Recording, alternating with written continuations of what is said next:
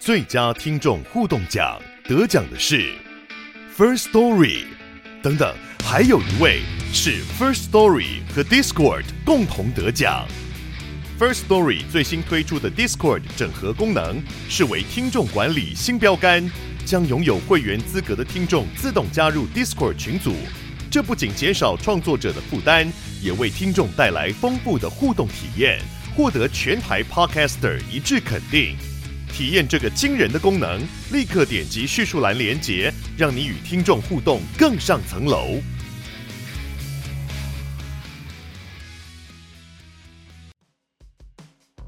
嗨，我是宝可梦。如果你喜欢今天的节目，也欢迎你先订阅我们的频道，然后也别忘了五星评价哦。今天的主题是宝可梦陪你读本书，富者的态度。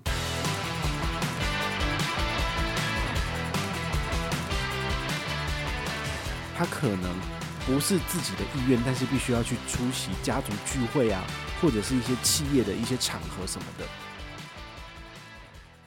嗨，我是宝可梦，欢迎回到宝可梦卡好哦。最近呢，我又开始就是读书了哈，所以就有一些心得部分可以跟大家分享啦。好，那今天这本书呢，呃，叫做《富者的态度》，那它的出版社是先觉文化。好，那其实它是一本翻译书，它是韩国人写的。他最主要是呃跟大家分享说，他看了那么多有钱人，那些富有的人、富者的人，他们是怎么去成功的？那他们面对这个。金钱的态度是怎样？我觉得还蛮有趣的，所以我就在成品就是胡乱看嘛，而且这本书很有趣，我就买下这样子。好，那今天的话就是跟大家简单的分享一些我看到的部分。那一开始呢，就是他们有做这个富者的定义。你想想看，那些百万 YouTuber，他们是一个财富自由的人吗？财富自由的人的话，你觉得他们是不是可以随心随意的做自己想做的事情？这个很重要嘛。但是呢，只要你是 YouTuber，你就必须要固定上片，就是说你基本上不太有时间可以休息，因为你如果太久的时间没有没有发影片，其实你的流量啊触及就会慢慢下降。那你为了要让你自己一直在 on trend，好，在那个潮流上面，你就必须要花很多的时间在制作影片或者是在产出内容这一块，所以它其实不算是真正的负责。那真正的负责呢？呃，这个作者他有定义有三件事情。都是要符合的。第一个就是你的时间上要自由，所以如果你一天有十二小时要被绑在工作上面的话，基本上也不算是一个自由的状态。那第二个是资本自由，资本自由大家应该都知道嘛，就是你有钱，你想干嘛就干嘛，就是五千块以下刷下去，你都不用担心，你都不用去烦恼说这个钱哪里来，对不对？这就是所谓的资本自由。那第三个叫做关系自由，那个关系自由的意思是说，其实有一些有钱人啊，他可能。不是自己的意愿，但是必须要去出席家族聚会啊，或者是一些企业的一些场合什么的，他就必须被这种关系给绑住，不然他就拿不到钱。比如说，他想要继承大笔的遗产，但是他就必须要按照他的爸妈或者是那些祖先爷爷奶奶的要求去做这些事情，那就不会是一个自由的状态。好，所以你也可以想想，你已经时间自由了吗？你是不是可以不用工作了？或是你已经资本自由了吗？你就是。只要靠被动收入就可以过活了吗？或者是关系自由，你没有被其他人或是其他的任何关系给绑住嘛？好，那对于我来讲的话呢，还要再努力。所以这些东西呢，都是我们可以努力追求的部分哦。再来呢，这本书的第二部分，他讲了一些蛮有趣的点哦。他说，这个他观察到的这个富者的态度，哈，富者跟贫者只是一个呃比较粗略的说法。那基本上富者。具备了上面讲过的这三个定义之后呢，没有达到富者这三个定义的，全部都是叫贫者，然后所以他是这样讲的。好，那这个富者的态度呢，他们有一些他观察到的一些呃不错的特性，好，来跟大家分享。第一个就是他们不会欠人家人情。我们都知道，其实这个人情债啊是最难去还的。好，这就有点像是嗯，逢年过节的时候，其实有很多的厂商他们都会送宝可梦礼盒。那这个礼盒部分呢，它里面可能真的不值多少钱，有时候水果礼盒可能就是接近一千块的价值，然后可能就是比较漂亮的苹果。但是我不喜欢吃苹果，所以你送这个礼盒给我，我是一点感觉都没有，我就会送给别人这样子。好，所以有的时候你你收了人家的礼盒，那当这个厂商比如说他在网络上有比较负面的声量出来的时候，那你是要站在谁的角度？是站在消费者的立场来发声呢，还是说你要站在厂商的角度来讲一些偏颇的话？好，这就是会发生的一个问题。所以，呃，我觉得他第一点讲的其实就还蛮蛮真实的，就是如果你在你的商场或者是你的生意 business 上面，你有拿过人家的东西，或者是人家有施舍给你一些呃好处什么的，那他未来他会跟你要回来，那你要怎么办？好，这就是不要去欠人家人情这件事情。好，所以这个是蛮重要的。那第二个呢，就是他要遵守原则。这个原则可以是什么？比如说，不要去赊账，然后不要收回扣。好，你可以自己去决定你的呃行事风格，或者你做生意的的风格嘛。那如果你是愿意收回扣的人，那以后出事情了你就自己要负责嘛。那如果你不收回扣，那你也不赊账，那你就是一个信用良好的人。那未来的话，这些狗屁倒灶的 OC 的事情，人家也不会找到你。但你可能。就比较没有办法赚到黑心钱，因为说真的，这个薪水一个月三四万，怎么可能财富自由？我说真的实在太困难了。好，一般人就是你就算省吃俭用，那些婚丧喜庆、柴米油盐酱醋茶的钱呢，其实就会把你的所有每个月辛苦赚来的钱的大半都吃掉了。对啊，所以你要额外取得财富自由的往前的进展，你势必要在下班的时间做更多的事情，才有可能赚更多的钱，那才有可能财富自由。对，所以这个是没有办法的。再来，他有聊到说这个培养同理心的部分。我们看一些戏剧啊，或者一些什么舞台剧，或是电影，什么都解说，哇，这些有钱人全部都是黑心的，就是都把别人踩在脚底下，然后才能够就是聚敛这么多的财富，才升上去这个这么高的职位，真是这样子吗？你可以想一想哦，这些生意人他们是在跟谁做生意？是在跟我们一般平凡老百姓做生意。如果他没有站在我们的立场，来替我们着想，他怎么可能赚得到我们的钱？如果你知道他是一个会欺负你的人，那你怎么可能还会跟他买东西？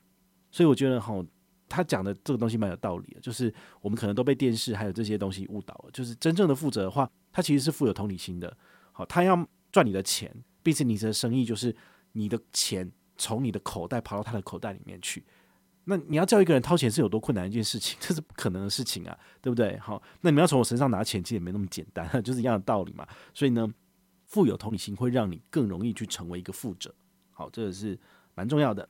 那还有就是，富者喜欢倾听别人讲话。哈，比如说你跟你的朋友聊天的时候呢，是不是滔滔不绝一直要讲你自己的事情？但是真正的负责呢，他虽然对自己的知道的东西呢是。是蛮了解的，所以他遇到自己懂的部分，他可能会讲很多；但是遇到他自己不懂的部分，他会安静下来去听别人讲。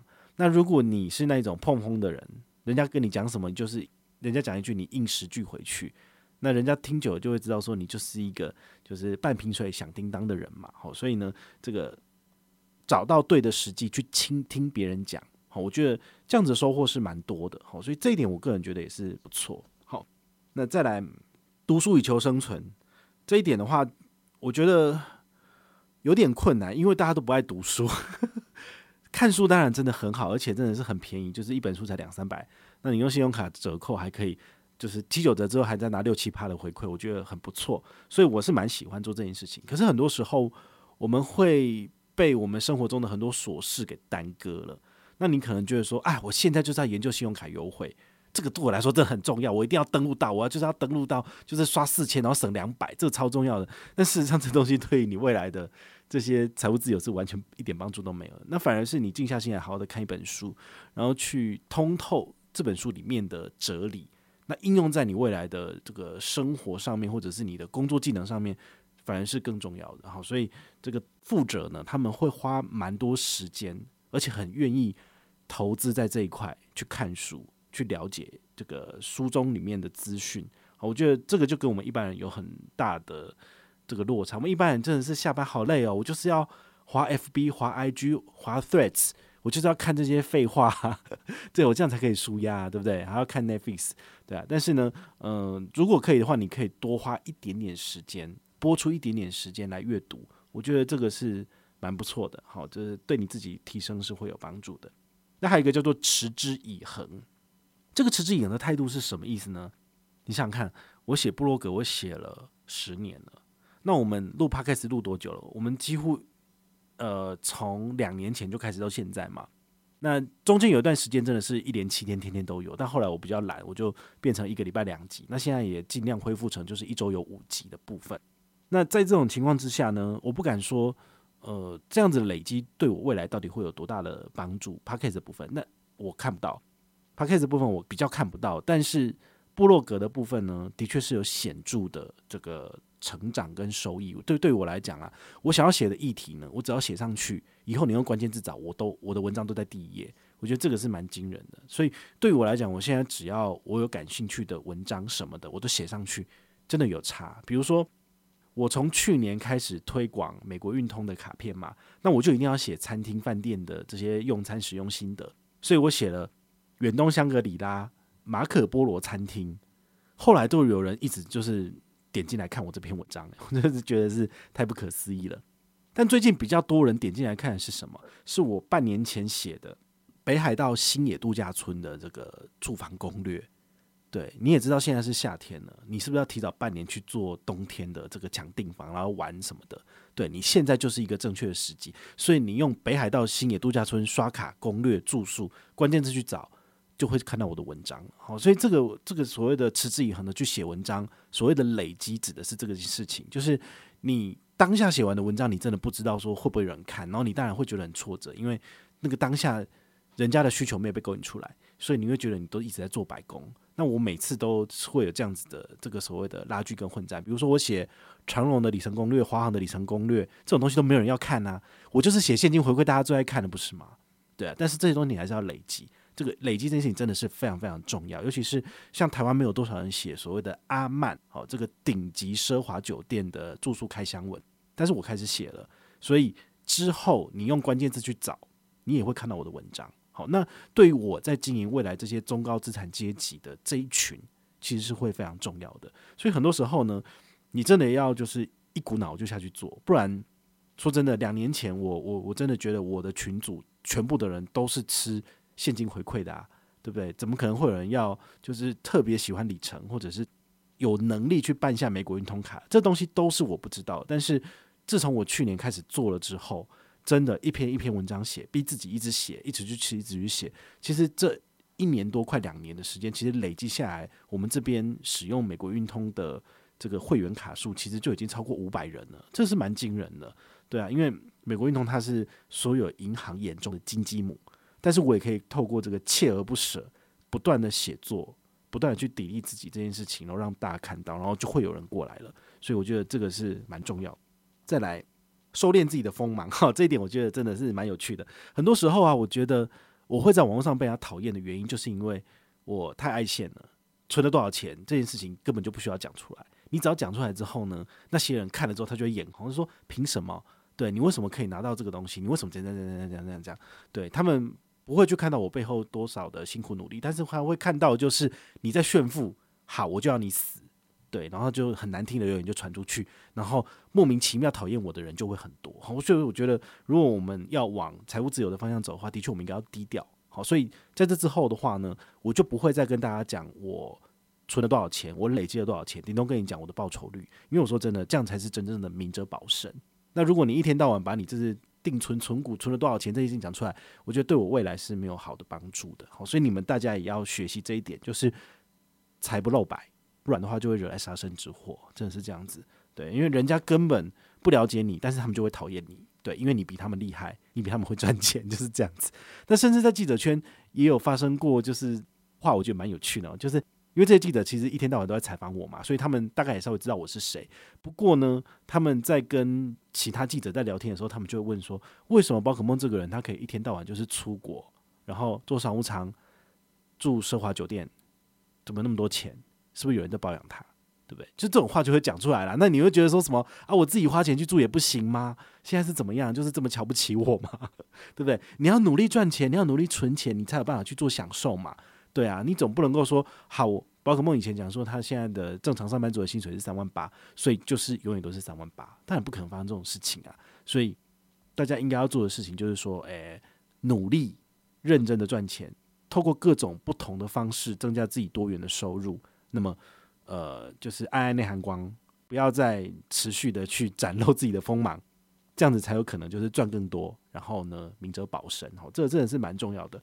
这本书他讲到的负责态度至少有十八组，洋洋洒洒十八组，非常的多。我刚刚只是罗列了其中的大概七八组，我就我就觉得哦，已经讲不完了。好，所以这本书非常的有趣哈。大家在看书的时候，你可以用一个角度来看，就是他没讲到的一个方向呢，你就去反思自己，说我是不是有做到？那我身边一些比较有钱的人，一些比较有钱的朋友，他们是不是也是这个样子？好，你可以借由这种不断去思考的过程，然后呢，你就会有一些自己的心得。